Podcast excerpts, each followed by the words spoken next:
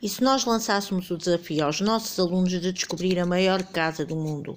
E a maior casa do mundo podia ser um arranha-céus, um palácio, um castelo, uma torre, mas também podia ser o nosso planeta, a Terra, a Amazônia, o mar, podia ser a imaginação, a casa, a biblioteca, a escola. E que tal deixá-los curiosos? E foi isso que fizemos, uh, levámos-los a descobrir a maior casa do mundo de Leo Leone.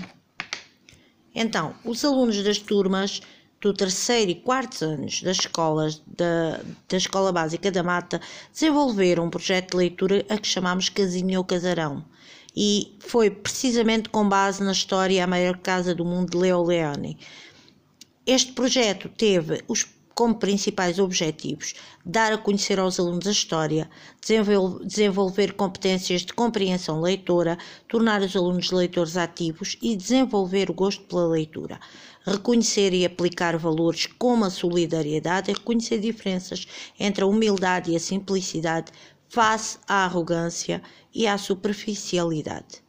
Portanto, foram desenvolvidas várias tarefas, várias atividades antes, durante e após a leitura. Antes uh, foi usado o título para descobrir o tema da história. Foi usada também a ilustração da capa para antecipar a história.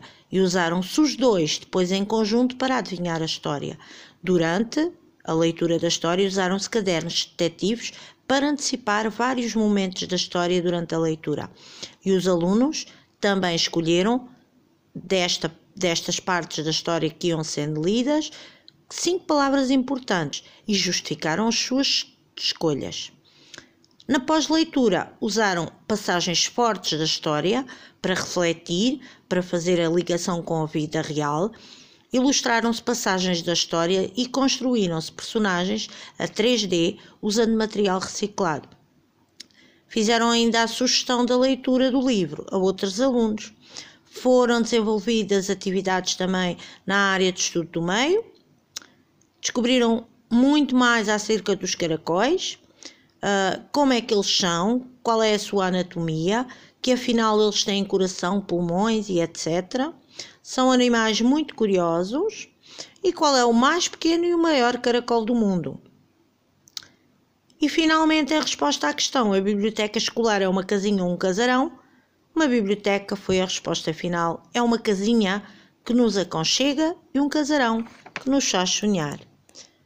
E foi assim que os alunos uh, das turmas do terceiro e quarto anos da Escola Básica da Mata, com a ajuda das professoras Joana Magarreiro, Maria Antônia Oliveira e Teresa Queijinho, desenvolveram este projeto de leitura Casinha ou Casarão.